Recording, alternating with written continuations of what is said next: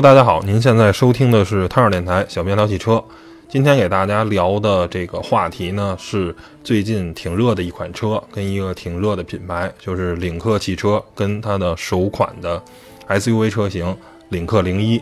啊。这个品牌呢，大家都知道是吉利跟沃尔沃联合推出的这么一个品牌。我个人呢，从开始接触汽车的时候呢，就对瑞典人这种以人为本的这种设计思路啊，跟他们这种对安全性的无懈追求呢，挺感动我的，挺让我觉得他们非常是有一个追求的这么一个品牌。而吉利收购了沃尔沃以后呢，我也是开始对吉利呢有了这种路转粉的一个过程。尤其是当吉利推出了这个博越跟博瑞这两款车以后呢。我也现在是成为了一个吉利的支持者，然后也特别看好吉利汽车，而吉利汽车本身啊，现在也是自主品牌的一哥，每个月的销量呢都在十万辆以上，啊，牢牢占据着自主品牌的这个宝座。那么领克呢，这个品牌呢，它推出的首款的这个车呢，叫做领克零一，其中呢，它对自己的定位啊，叫做要么第一，要么唯一，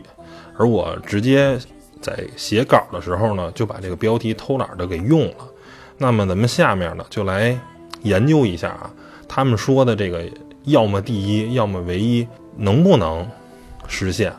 而领克这个零一呢，到底对得起它这个第一的这种自己的定位啊？那么咱们先从几个问题来讨论一下。首先呢，就是说领克到底是一个什么样的品牌？刚才呢，跟简单的给大家说了一下，领克呢是吉利跟沃尔沃在。二零一六年联合发布的一个全新的汽车品牌，它等于是在欧洲发布的，并且呢也是在欧洲注册的。从发布之初呢，其实它啊面向的就是整个的这个全球市场啊，要做一个啊全球车型。而我们从它其实发布的最早的概念车型啊，到现在的这个量产的领克零一要上市的这个车型，其实我们都能看出啊，它这个车型的设计还是挺前卫的。相对来说，可能目标人群呢是这种年轻人啊。对于这个吉利跟沃尔沃本身这个两个品牌，相对啊设计啊偏保守，因为要走量嘛，要面向大众的这种消费者，所以特别前卫的造型呢肯定是不适合的。甭管是领克零一还是领克这个品牌啊，其实它面向的是啊相对年轻的消费者，然后呢比较注重这种设计感。啊，比较前卫的这么一种造型，而领克呢，其实也是吉利跟沃尔沃这两个品牌啊之间的介于这两个品牌之间的这么一个车型。其实对于领克品牌，真正让我觉得哎挺牛的、挺创新的是什么呢？其实是它的经销商网络跟它的售后服务，就是除了传统的这个 4S 店呢。领克呢，它未来呢还将会在全世界，啊，现在主要当然是在中国了啊，建各大城市建设自己的这个领克空间跟领克中心，这两个分别是什么呢？领克空间其实啊有点像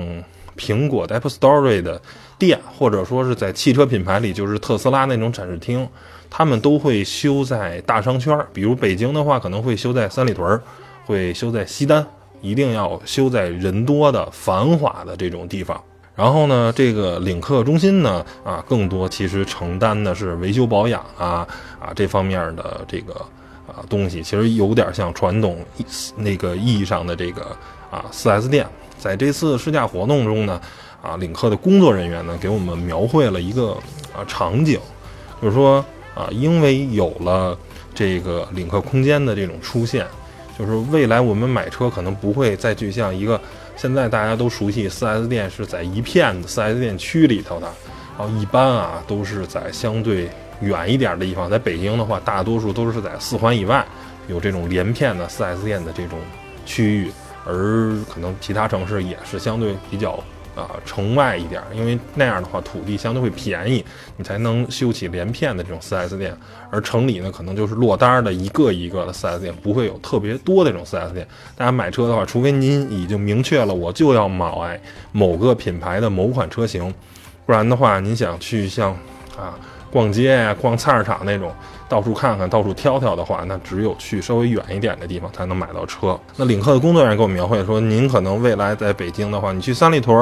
或者你去王府井，或者你去西单，您可能是啊去商场买东西，或者跟人家是一个相聚啊这么一个过程，但是呢，可能那里就有啊领克空间，您就可以在领克空间里转一转看一看。然后呢，如果产生了买车的这种冲动欲望的话，在那里其实就是可以买车的。而当然，领克呢还是也会支持网上的在线订车，并且这个订单是实时可查询的，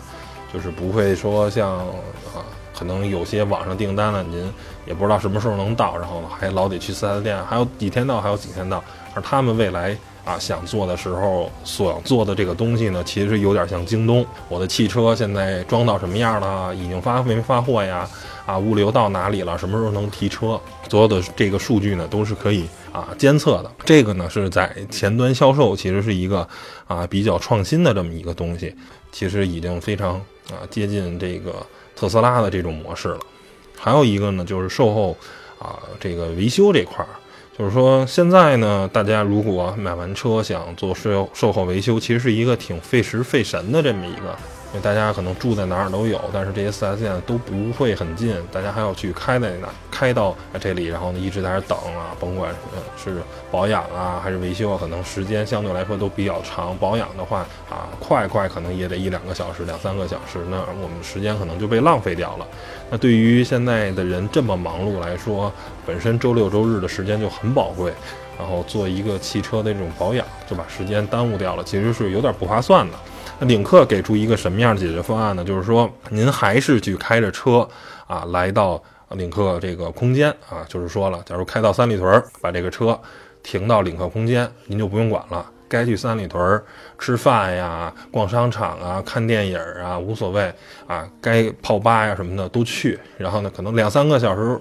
回来以后，您的车。已经做完了维修保养，那这个过程呢是谁呢？是由领克的工作人员，他的维修保养技师会把您的车开到相应的领克中心最近的，然后这个根据厂商的说是应该是不超过十公里，就是可能一个中心附近能辐射啊几个这个领克的这个空间，然后呢这个空间到中心是不超过十公里的，所以呢整个的全过程应该是两三个小时都可以搞定，而这两三个小时您该干嘛去干嘛。是吧？该玩啊，该吃啊，该喝呀，该乐，所有的都是你自己去掌握你的时间。而到了预约好的时间，您就可以回来把您已经维修保养好的车开走了。我觉得这个啊，还是一个挺创新的一个模式啊。对于我来说，我觉得还挺期待的。这种如果啊，我的这个车能这么保养的话，那还是很爽的。还有呢，就是在。啊，今年上海车展的时候，领克啊的发布会的时候就已经说了，啊，它有三大终身的免费项目，首先就是终身的免费质保，还有终身的免费的道路救援，还有就是终身的免费数据流量。免费质保这其实主要是。啊，这种啊易损件当然就不在了，主要是一些大件吧，发动机、变速箱啊这些东西。那像轮胎啊、机油、机滤这些东西，嗯，大家就甭想了，这都是损耗件嘛。免费的数据流量，我觉得这是一个对于这个时代所有人都在啊找 WiFi 的时代，如果您的车是一个有 4G 的流量无限的这么一个车，那开起来肯定非常非常的爽啊！这我觉得啊手动点赞啊特别好。然后免免费的终身道路救援，这个呢。啊，其实现在很多这个你买车险的时候，人家也送一些。不过呢，我觉得啊，了胜于无嘛，有总比没有强嘛。那么这就是领克这个品牌啊，带给大家的一些可能呃，think difference，有些不一样的东西啊。那么还是说到领克的汽车，那么领克零一到底是一个什么样的汽车啊？要么第一，要么唯一，它究竟体现在哪些方面呢？啊，吹得这么好啊，它到底有什么功力呢？下面就是这个第二个问题，外观内饰啊，我相信大家已经看了不少网上的照片了。审美这种东西，我觉得是萝卜青菜各有所爱。反正我最初看领克零一的这个照片的，尤其是它外观方面，我是不是特别能接受的？我觉得这车这分体的这个大灯设计嘛，有点这个。啊，自由光的这个几分味道，我是觉得挺寒碜的。但是其实从今年的上海车展，我看到了真车啊，包括这个试驾的一天接触下来啊，我慢慢开始对这个外观其实啊可以接受了。就是说，它的真车首先要比图片里好看很多，而你看习惯了呢，也就觉得这个车啊是一个挺有设计感的这么一个车。啊，前面其实啊长有点长得萌萌的，像个青蛙；后面呢，这两个呢像个小虎牙，啊，还是前卫中有点这个啊可爱的这么一个感觉。所以说呢，外观呢，嗯，原来我是觉得丑，现在我是给出一个有设计感，但是呢不符合嗯普遍的审美，但是啊已经不太觉得丑了。看习惯，尤其是看真车啊，大家有机会可以去领克的这个啊店里去看看真车，可能会啊有一个啊相对来说正面的一个改观。内饰呢，我是深得我心啊，因为就是浓浓的这个沃尔沃的风格啊。北欧的这种极简主义啊，什么性冷淡风，就是啊，科技跟这个简约的一种对撞的这种感觉。反正还是内饰整个的设计，我还是觉得挺好看的。尤其是这前排座椅啊，有点这个 Recaro 的这个座椅的这种感觉啊，有点赛车座椅，但其实它坐起来呢还是挺舒服的啊。包裹性也还不错，并没有那么赛车座椅，而且它是一体式的座椅啊，是这种啊沃尔沃这种当这种当家的，它是没有所谓的咱们这个头枕调节的，因为啊这个在撞车的时候可能会对颈部有一些伤害，它完全就是一体式的啊，这个是沃尔沃的一种独特的设计思路吧，我觉得也挺好，也不错。而其实真正打动我的这个车啊，是它整个的这个。啊，动力方面，尤其是这个变速箱的方面，它在后面我会具体的讲。它这款的啊七速的双离合变速箱，真的是目前这个市面上完成度非常非常高的一款变速箱啊，甚至我觉得啊，跟大众的 DSG 啊有过之而无不及啊，甚至达到了大众的纵置的七速湿式双离合 DL 三八二的那个水平啊，基本上是换挡是又快又平顺。而这个变速箱其实真的是一个吉利研发了跟跟沃尔沃研发了很长时间的一个变速箱，说从立项研发到现在完成上市，其实已经有五年的时间。而在啊四驱车型上将会匹配这个七速的双离合，而且是湿式的这个变速箱；但是在两驱车型呢是匹配这个六 AT 变速箱。当时我就有点纳闷儿啊，因为大家熟悉这个越野的来人来说，都知道这个四驱车型嘛，相对来说可能通过能力更好一点啊。越野车上一般装的都是 AT 变速箱，而城市 SUV 可能才装双离合呢啊。在领克上正好相反了，你两驱车型、四驱车型相比来说，肯定四驱车型还是有一定通过性的诉求。虽然它是一个城市 SUV，但是。可能走走烂路啊，什么东西还是会有这种情况发生的。正常情况下，应该是四驱车型配六 AT 变速箱才对啊，跟领克的这个工程师聊过以后呢，啊，他给了我一个答案，我就明白了。他说，其实啊，七速的 DCT 变速箱的研发成本跟生产成本要高过于爱信的这个六 AT 变速箱。首先，七速的贵，所以呢，既然贵呢，它要平摊成本，所以只能。配在相对价格更高的四驱车型，而第二个呢，对于整个吉利、沃尔沃或者说是领克来说，七速双离合变速箱将会是他们未来的啊一个重要的产品布局。所以呢，未来的可能他们很多车上都会装这个变速箱，但是因为现在先期呢，其实产能是不够的，产能跟不上啊。本来如果可可以的话，其实它可能全系都要配这个七速的双离合变速箱啊，但是现在没有办法，产能跟不上。还有一点呢，就是因为其实啊，它现在用的呢一个是一个比较老的啊，是第三代的爱信的六 AT 变速箱，是零三年就在沃尔沃车型上已经开始使用了。而这个变速箱呢，啊，直接是不能匹配四驱的。如果想做成四驱车型的话，还要重新研发进行适配啊，并且呢。呃，这个变速箱六 AT 变速箱只能承受三百牛米的最大扭矩，而这个七速的双离合可以承受到三百三。目前这个啊，沃尔沃这个这个二点零 T 的这个 Drive E 这个发动机啊，其实就是配在领克上的，不过是一个 T 四级别的，就是最低功率版。它的最大扭矩正好是三百牛米，但是它有一个叫 Over Boost 超增压模式，当就是你可能切到运动模式啊，或者说是短暂的这种油门到底，它会。啊，触发这个呃 Overboost 的这个功能，这时候发动机可以额外的多获得三十牛米的扭矩。那这时候三百三十牛米扭矩的这个发动机呢，其实啊，如果是装六 AT 的时候是不行的，所以呢，必须用七速的这个双离合来匹配这个发动机啊。这也就是为什么高配车型上面用这个，而可能在这个上面，因为。我这两款车我都开了，在两驱车型都是没有啊 Driver Mode 驾驶模式的这个选择项的，就是你想切到就没法切到运动模式啊，就是相对只能平和的开，而啊四驱车型上是有这种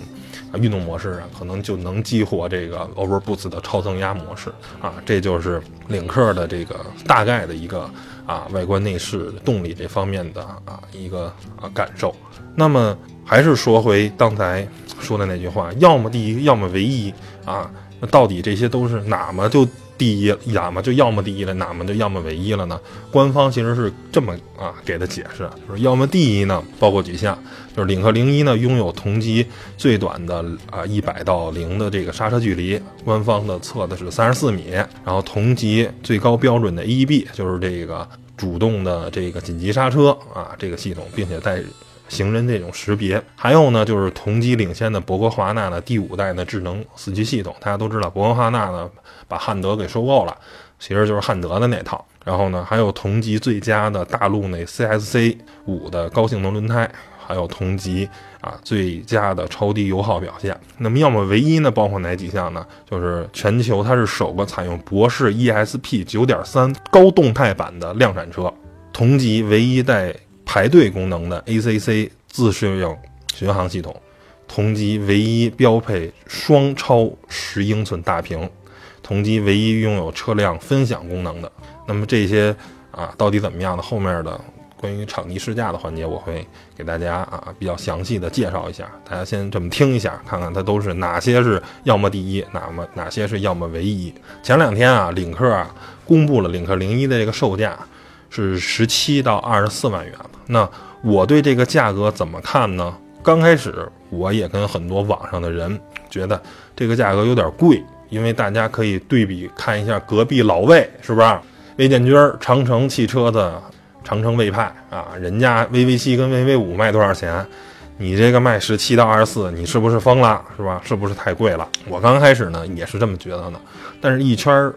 啊试驾下来，并且跟厂商的这个。人聊过以后啊，我觉得这个价格呢相对是合理的。为什么呢？本身啊，这个车按理来说十七到二十四万元，那打的是谁的呢？就是大众途观 L 啊，丰田 RV 四啊，日产奇骏呀，啊，本田 CRV 啊，就这一干啊，可能包括啊这个标致五零零八呀什么的，就是这一干啊合资品牌的紧凑型 SUV 是吧？大家都是这二十万区间的。正常情况下，领克零一打的是这个市场，但是其实呢，领克零一呢是沃尔沃跟吉利这个 CMA 平台的产物啊。这个平台还生产了一什么车呢？就是新一代的沃尔沃的这 XC 四零。所以其实跟厂商的人沟通以后啊，他们内部对领克零一的目标的竞争车型根本就不是刚才说的那些车，什么途观呀、RV 四啊，根本就不是他要考虑的。这是。它未来的出的大车，还有吉利目前的博越啊什么的这些车，要去竞争的，是用十到十五万元的价格去打这些二十五到二十万的车，而其实它领克零一要打的是谁呢？是豪华品牌的紧凑型 SUV，比如像奥迪 Q 三呀，比如像奔驰的 GLA 啊，当然宝马的 X 一其实是打不了的，因为宝马的 X 一的空间确实太出色了，领克零一的空间并不。好，跟奥迪的 Q 三跟 GLA 是一个级别的，而且啊，Q 三因为这个打的价格呢是打折打的比较狠，因为已经是有点老态龙钟的这么一个车型，准备该换代了，所以呢啊，这个车价格比较便宜，呃，打完七八万的折，其实跟领克这个售价其实是差不多的，两个车很接近。刚开始啊，我也是。对这个，他不打这个合资啊品牌紧凑型 SUV，直接跟豪华品牌紧凑型 SUV 开怼这种做法，我也不是特别理解。如果领克啊对这个轴距进行一定的加长，来保证它的乘坐空间，然后呢适当的再降低一些科技配置，那么还卖这个十七到二十四万元这个价格，我觉得可能它在市场上的这种口碑可能会更好。但是其实大家可以反观一下手机圈的故事，啊，就能理解为什么领克跟吉利要这么做。小米跟华为的故事，其实大家都知道啊。小米呢是一个疯狂追求性价比的这么一个品牌，然后呢，并且通过这种性价比让小米有了特别好的这种销量，绝对是一时无二的。但是小米其实最终掉入了这个价格魔咒，品牌那种调性啊，永远都上不去。就是这两年啊，不断的进化，然后请那个吴亦凡代言什么的，出了一些高端手机啊，Mix 什么的，Note Note Two 啊什么的，让那品牌定调性稍微上去了一点儿。相对来说，这个品牌没有那么 low 了。而华为其实一开始啊，也是学这个小米的，不过很快呢，人家就不这么玩了，改做中高端市场了。虽然刚开始这个路啊走的其实挺难的，但是几年坚持下来，现在华为的这个 P 系列跟 Mate 系列已经是安卓阵营的佼佼者了，可以跟三星这个安卓的这个一哥已经可以正面较量了，并且现在华为的全球出货量也是遥遥领先的，是非常牛的啊，绝对是一骑绝尘，在这个整个中国品牌手机里头。其实，在汽车领域呢，同样，长城的这个魏呢就是小米，领克呢就是华为，因为领克想的特别明白，用长城卫的方法是打不过长城卫的，就像。华为用小米的方法是打不过小米的，而品牌调性这种东西跟做人正好相反，叫做由奢入俭易，由俭入奢难。怎么个意思呢？就是你苹果这个品牌如果出一个三千块钱的廉价手机，那销量基本上是有保证的啊，不能说卖的比它的旗舰手机有能更好，但是最起码这个手机肯定是不愁卖的。毕竟还有很多人想少花钱装个逼，对吧？这一节虽然这个苹果的当初那个五 C 啊销量不是特别好，但是出货量也还看得过去，不会说卖不出去。但如果啊，大家考虑啊，小米要是出一手机卖六千块钱，卖苹果那个价，你觉得有人会买吗？对吧？小米当时 Mix 全面屏吹出来啊，大家哇一片赞誉之声，觉得。当时定三四千块钱的这个三千多块钱的售价，觉得定便宜了。但是其实如果真卖六千块钱，我觉得小米 Mix 的销量可能，包括现在的 Mix Two 可能也不会有多好。那个小米真是扯到蛋了。其实看这个三个品牌啊，还有一个就是啊，奇瑞的这个观致，观致其实特别像什么呀？特别像锤子。这俩品牌都是生不逢时。锤子呢，手机是出晚了，老罗这个。啊，资金不够，这手机造的有点晚了，没赶上风口，等于猪没上天。而这个观致呢是出早了，就是当在一二年、一三年那个时间节点，自主品牌汽车还没有迈出第二步的时候啊，第一步就是十万块钱以下的车已经开始慢慢搞定了，但是还没占到十五到十五万甚至二十万这个市场的时候，观致这个横空出世，出早了。等于有点生不逢时，再有呢，就是说，观致跟锤子其实这两个品牌的有一个共同点，就是说这两个品牌的东西都是啊，优点跟缺点都是一样的明显。你看锤子手机就是外观特别漂亮，但是续航啊、什么信号什么东西可能都很烂。观致这个车其实我觉得做的也是很漂亮。观致三拿到现在，咱不说观致五，那是个妥协的产物。观致三的外观拿到这个时代。我觉得也不算一辆丑车，我觉得也是一个还挺时尚的这么一个车。那但是观致有一什么问题，就是变速箱太傻叉了。然后而且呢，这两个品牌还有个共同性，就是说定价确实啊有点高。然后呢，如果你观致三假如卖个十一二万块钱、十二三万块钱，那销量肯定要比当初要好得多。而它直接啊就卖的跟。速腾一个价，那你的品牌远没有大众的这个品牌有溢价，然后你还卖的跟速腾一个价，那最终就是自喝这个自己给自己调的这杯毒酒了。所以观致现在弄到现在都开始玩直播了，跟老罗也特像，老罗也开始直播，然后赚钱也就锤子，而这俩有点相似之处啊。可能咱还是说回这个领克这个事儿。十七到二十四，这个预售价不是最终的价格。大家呢，啊骂也其实骂的有点早。我觉得是领克的一个投石问路，因为这个车啊，最终啊将在十一月份的广州车展上面进行那种预售活动，啊，在十一月底呢进行这个正式的这个啊上市。到时这个价格，我觉得啊，因为现在的负面的声音很多，我觉得如果领克，如果吉利能真的踏实下心来去想想这个问题，看看网上这些呼声，最终的价格，我觉得会有惊喜，应该还能再往下调个两三万，不然的话，可能有点高高在上的感觉啊。就是华为学好了，就是变成先锋了；学不好，就变成先烈了。所以。这是对于领克来说，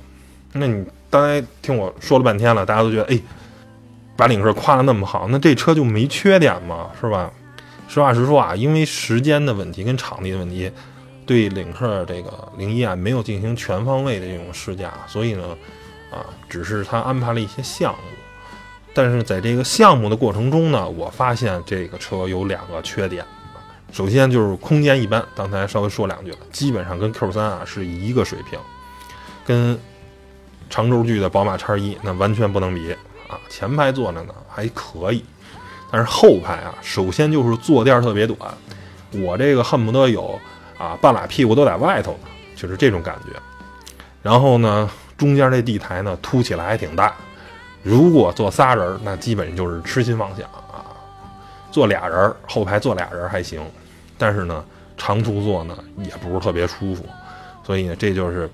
它空间的问题。我觉得，如果能出一个长轴版的，假如领克零一 L，挺好。但是目前呢，好像领克没这个意思。第二个呢，就是说，因为领克零一用的是这个啊电子挡杆，这个没毛病。但是它的电子挡杆跟宝马那个电子挡杆不一样，它没有限位，你知道吗？它没有真正的档的概念，你知道吗？它不是一档一档，它就是永远都回中。然后后果呢，就是什么呢？就是当你在 P 档的时候呢，它这个 P 档还是在底下是这种按钮式的，没有集成在这个档杆上。等于呢，你得向下拉两下才是 D 档。要倒档呢，就是向上推两下啊，因为它默认的第一下是回到 N 档，第二下才是执行 D 档或者 R 档的这个逻辑。啊，如果你习惯了这个操作，当然没问题啊，哒哒扣两下，然后这车就走了。但如果您没习惯，像我这个还没有习惯它的这个操作逻辑，就是我啪我扣一下，其实切的是 N 档，然后一脚油门下去，嗡，车没动啊，挂着 N 档就准备啊挠胎了啊，就就就就这么一个。所以我觉得呢，要不然呢就是设计成让它有档位这种清晰的档位限制。虽然你电档杆，但是你也可以做出档位的这种逻辑。或者呢，就是说把这个 P 档呢不要做成这个按钮，不要坐在这个啊档杆的下方，直接像宝马一样集成在整个的档的这个档杆上。这样操作就是你直接先按一下 P 就解锁 P 档了啊，自动回到 N 档，再往下一搂，直接就是 D 档。这样开起来就啊人体工学呀，包括操作逻辑就是对的了。最后说一下，我吐槽一点，真的让我特别特别不爽。这个车，这个跟本身领克零一这个车没关系，啊，是领克汽车的呃工作人员的这种对于自身品牌的这种认知，我觉得有一些偏颇。就是我在稿子中刚开始说，我说领克零一对于啊整个自主品牌来说是一个里程碑式的车型，然后他他们找过来说，啊，我们领克呢不是自主品牌，是合资品牌。然后呢，我们是在欧洲发布的。然后，其实他这么说是没毛病，它确实是一个合资品牌，它是吉利跟沃尔沃的。就算爸爸跟儿子合作，是吧？他也是俩人，他也不是一个人，对吧？你不能，你不能只算爸爸，你也得把儿子考虑上。这个东西我可以理解。但是呢，如果他真的是合资，你看合资的这个这种调性的话，那你的品牌，你一个完全全新的品牌。你一个领克，你觉得你是奥迪，你是奔驰，你是宝马的对手吗？我并不这么认为，所以我觉得把它算作中国品牌可以不可以？我说那我改成中国品牌行不行？然后说还是不行。我说那这样我把它算成吉利汽车的一个里程碑式的一个车型，他们还是不乐意，等于就是他们很忌讳自己是吉利。自己是，啊，跟完全就要强调沃尔沃的那边儿，其实我觉得这是一个非常错误的，就是千万不要认为合资是好事儿。如果在中国一个车厂是朝鲜跟越南合资的，在中国设立车厂，你觉得这个车厂的汽车有人买吗？观致汽车是奇瑞跟以色列的量子公司合作的，它造出的车有人买吗？对吧？现在中国汽车销量的冠军是谁？是吧？五菱，对吧？当然那可能有一部分通用了，但是。大家其实都认为它是一个中国品牌，哈佛，大家都认为它是中国品牌。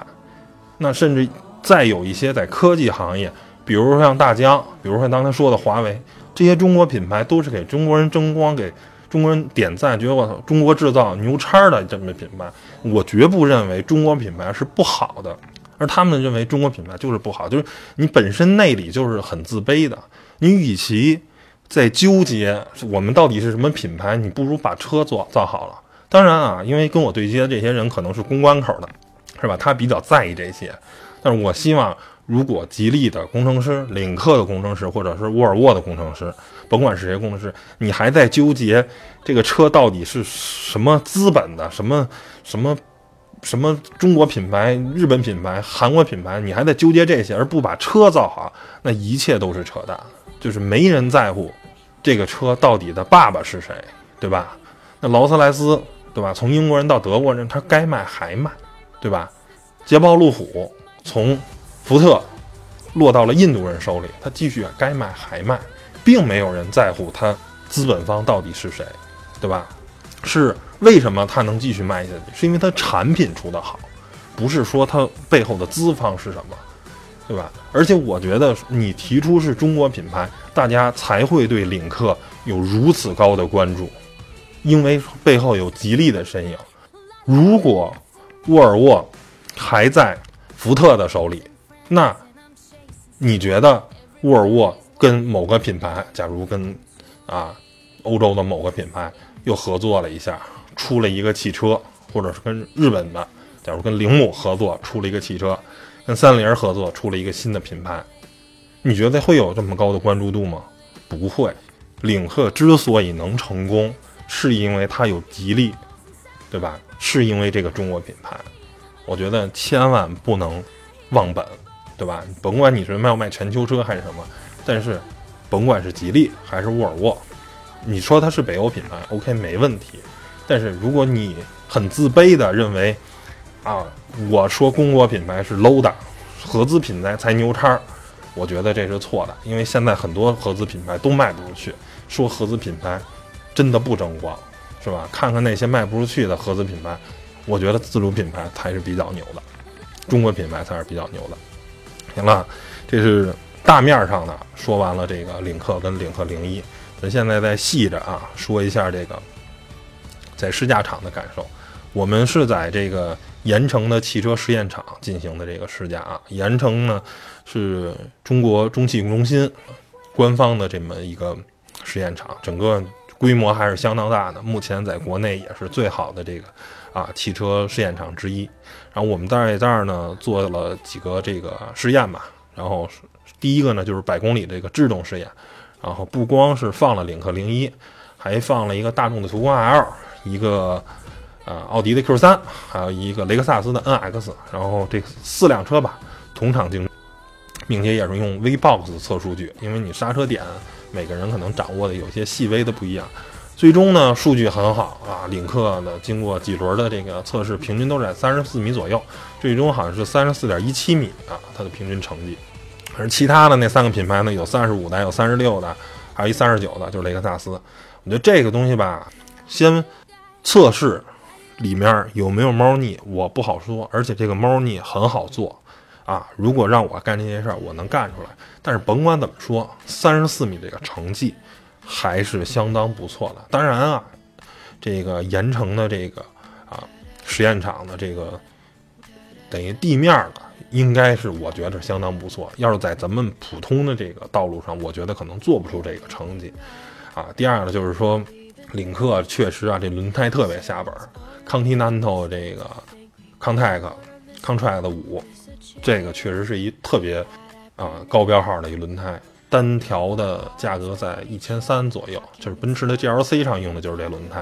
啊，原厂的，所以呢，确实非常非常下本啊，地面又好，然后轮胎又牛叉，然后再加上它本身的在刹车系统的这上面的啊东西也用的不错，所以有这个成绩。那几个成绩，其实我觉得仅供参考，对吧？就这么简单的说吧，我这个轮胎啊，稍微做做手脚。我在我刹车盘片上稍微做做手脚，那几个兄弟可能就都不行了。所以呢，我觉得你就看领领克这个就行了。那几个就是陪太子读书，大家仅供参考，千万不觉得那几个就刹不住啊。我觉得这个东西不好说，也可能是我小人之心了。但是呢，反正这个东西不难操作啊，我只能这么说。后面呢，进行了这个啊自动紧急刹车的这个测试，就是领克它。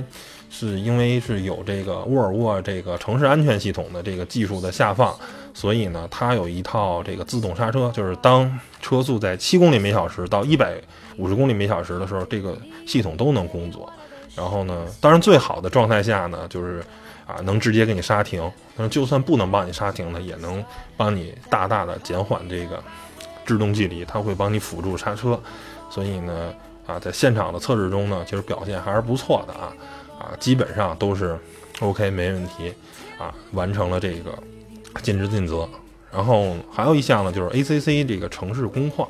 啊，这个我觉得是啊非常好的。就是很多的车呢也有 ACC，但是其实在城市中啊，这 ACC 它工作不了，为什么呢？很多车用的这个传感器啊，性能比较差，级别比较低。之前很多节目都说过了，可能有三十的，有四十的以下，它就不工作了，它就。自动又归到人接管了，那你说在城市里三四十的这种状态是非常非常普遍的。结果您到车速低于三十，您就不工作了，那还 A C C 个屁呀，对吧？对对对，啥也 A 不上了。但是呢，领克这没关系，能全速的啊这个工作，包括前车停它也能停。还有一个好玩的呢，它有一个排队功能，就是说啊三秒钟以后呢，它这个。等于说是暂停了，就是车前车动，我不动，啊，怎么重新激活呢？脚踩油门是一种，但是其实大家知道脚踩油门啊，不太舒服，因为你脚已经长时间放空了嘛，你再去点一下油门，其实不爽。它上面方向盘有一复位键，你知道吗？你一摁它，这车又重新继续跟随了。我觉得这设计特别好，等于是完全啊，某种程度上解放双脚啊，靠一个手就这车全开了，特别特别爽。我觉得这功能。哎，特别赞，特别特别给力。现场中啊，还测试了一种 ACC 比较极限的这种工况，就是大家啊，可能在啊城市中都会哎跟车，但是到红绿灯面前了以后呢，可能你前面那车突然一看对面那个，哎边上那车道有一空，人叭一把就拐出去了，而你前面那车其实已经停下了，然后这时候呢，可能离前车距离很近啊，但是呢。这个领克零一呢，这个处理器啊跟传感器其实还是啊比较牛叉的，就是在这种工况中也能刹住。但是进行了两次测试啊，有一次失败了，有一次成功了。等于呃不管怎么说吧，反正从某种角度上它是有这种刹住的能力的。但是呢啊不是百分之百，所以这种城市安全系统呢还是辅助性的，你还是没有做到说真正的无人驾驶啊 L 四啊 L 五那个级别。最后呢，我们在这个啊做了一个金卡纳跟这个赛道的这个测试，啊，它这个发动机呢，刚才说了是沃尔沃的 Drive E 的 2.0T 发动机，但是是比较低级别的，是 T4 的，只有一百九十匹马力。这发动机零到八十公里吧，这个速度其实很够力，开起来挺爽的，而且动力呢来的但不是很暴躁。但是呢，一旦超过一百以后呢，这个感觉啊动力有点平。但是大家也别忘了，这只是一 T 四级别的。如果是 T 五级别的发动机呢，就是二百五十匹马力了；如果是 T 六呢，就是三百二十匹。所以呢，它成本啊各个方面嘛受限吧，也没有匹配到那么高级别的。而且如果用到 T 五或者 T 六那个级别的，这个发动机的扭矩也上去了，它这个七速的 DCT 也是承受不了的。等于你还必须再换成爱信的那套八 AT 变速箱，这又贵了，这十七到二十四。如果换上这套 T 五或者 T 六级别的，肯定拿不下来啊！这个车太贵了，基本上就甭想。估计啊，沃尔沃 XC 四零上游戏可能能赚八 AT，因为车那个车卖的贵，那个车我觉得要是引入中国，怎么着也得三十万左右啊，这是一个它正常的一个售价，估计是二十五到啊三十三、三十四啊，这个区间是正常的。这十七到二十四你就甭想了啊，装不上这套东西太贵。而这个车，刚才变速箱说了，哎，平顺性非常好，而且呢，换挡呢，即便你用手动模式。在双离合器的变速箱做加减档，也是能很快执行你的这个方案，等于说是完成度非常非常高啊，绝对是点赞的。但是其实那六 AT 啊有一些顿挫，然后开起来呢也没有那么多高级感。刚才前面的节目也说了，其实是领克的一个备选方案，就是现在没辙啊，产能啊，包括成本等等的问题。啊，它没办法全都配上七速双离合，那我只能拿出一个相对更廉价的，八 AT 又更贵了啊，更装不上了。那我就拿一个廉价的六速的 AT，我先给它顶上，让这个车上市的时候有变速箱可用。那未来呢，我相信随着七速双离合的这个产能的释放跟价格的下探，估计全系都会上上双离合的。这个六 AT 的只是一个临时的啊解决方案。然后在底盘的方面呢，领克零一呢用的是前麦弗逊后多连杆的这种悬架啊，龟马那个轮胎呢用的是那个马牌的，我刚才说了非常牛的，就是你把这辆车在弯道中吧，很急的弯，然后把车速推到八十九十这个水平，然后它都没有响胎，就是这个甭管是底盘。这个支撑还是轮胎的这个极限都特别特别高，所以整个在弯道中的这种表现，我有点出乎我意料。觉得，哎，这个车小车开起来还挺带感，包括转向啊，甚至有一点点这个啊液压助力的感觉，指向还是非常非常准的。所以动态表现，我觉得是啊超过我预期的。而官方呢，领克官方也给领克零一呢。啊，说是一个偏运动型的 SUV，我觉得啊是不辱其定位的，确实还开起来还是挺好玩，啊，挺有意思的这么一个车。包括它的博士的这个 ESP 九点一系统呢，因为是高通耐版嘛，所以呢，在运动模式上呢可以做适当的关闭，但是它就算在弯道中介入，也不会对你的车修的特别过分，然后你还是基本上能保持你原来的这个走线。最后呢，有一个体验环节，就是这个高环路，啊，盐城的这个高环路啊，最高设计时速是二百四十公里每小时，啊，因为当天刮大风，所以我们在逆风的时候呢，大概呢达到了速度是二百一，然后顺风的时候会快一点，能达到二百二、二百二十一、二百二十二，差不多二百出二百二十出头的这么一个速度。但是即便在这样的高速度下呢。这个车我们在车里聊天啊，基本上是不用喊，就是正常的。我们原来平时怎么说话还怎么说，大家都能互相听到。但是如果你的整车的 NVH 做的不好的话，这个基本上在这样的高车高车速下，大家肯定就得扯着脖子嚷了。所以呢，在隔音方面呢，我觉得领克零一做的也不错。哎，最后总结一下吧，我觉得车呢确实是一款不错的车。啊，定价呢，真的就像华为的做法一样，但是我觉得慢慢来吧。然后，嗯，确实啊，领克这么走的一步呢，相对来说可能有点显得齐。如果稳妥的话呢，就是应该对这个 CMA 平台呢进行相对的轴距加长，它推拖一推出一个相对来说轴距更大、更空间更好的这么一个车。但是如果这样的话呢，可能对整个它领克这个品牌的调性呢又不对，因为它本身就面向一个年轻人嘛，一个时尚的前卫的一个品牌。你要那么好的空间实用性，我感觉又是做一个平民的大众化的品牌。而如果直接用 SPA 平台把 XC60 引过来呢？空间是够了，但是成本又上去了，那可能又做不到十七到二十四万元的这个价格了，可能车引过来就得三十多万了，甚至四十多万，可能是三十到四十这么一个价格期间。那对于一个全新的品牌来说，可能对于领克来说又是更不能让人接受的。所以呢，等于目前的这种状态呢，我觉得是一种啊迫不得已，没有办法，因为要跟沃尔沃跟吉利这两个品牌有出一个隔离。啊有出一个调性上的区别，不能一样。一样的话，那这个新品牌的意义在何？所以呢，只能这么强推着去走下去。而对于整个领克的这个品牌，在官方的这个愿景下呢，在二零二零年要达到四十五万辆全球的这么一个销量，那可能先期还是来自于中国的这个销量是啊大头，而且未来呢还会出零二的一款啊轿跑的这种酷配的 SUV，零三是一轿车，三款车加一块儿，希望能达到四十五万辆。所以我觉得怎么说呢？我对这个四十五万辆来说。啊，抱一个谨慎的态度，我都不是谨慎乐观。嗯，我觉得如果这个价格啊能再有个两三万的这个一个降幅，如果是十五到二十二，我觉得领克这个品牌有希望。而且包括现在的这个公布出来的这个三大免费政策，其实你综合这么考虑下去，尤其如果您先期上市，比如前一万名购车车主还送。什么十次免费保养什么的，多多少次什么这种东西，如果你做出来的话，应该还是能先让这辆车先火起来一把。我觉得，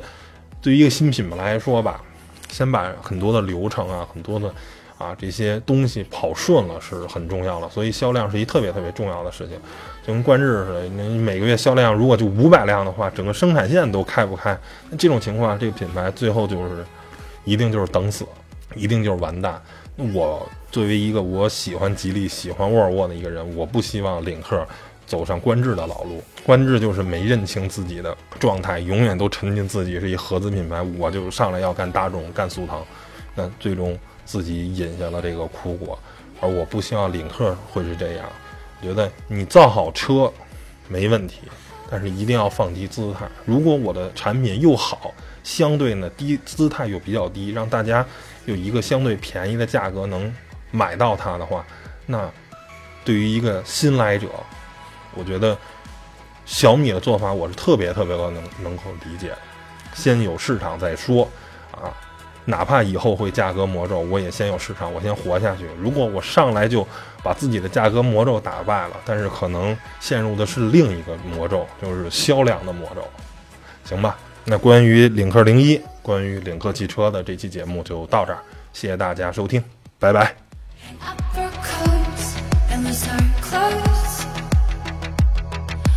keep you warm, shelter you from the storm.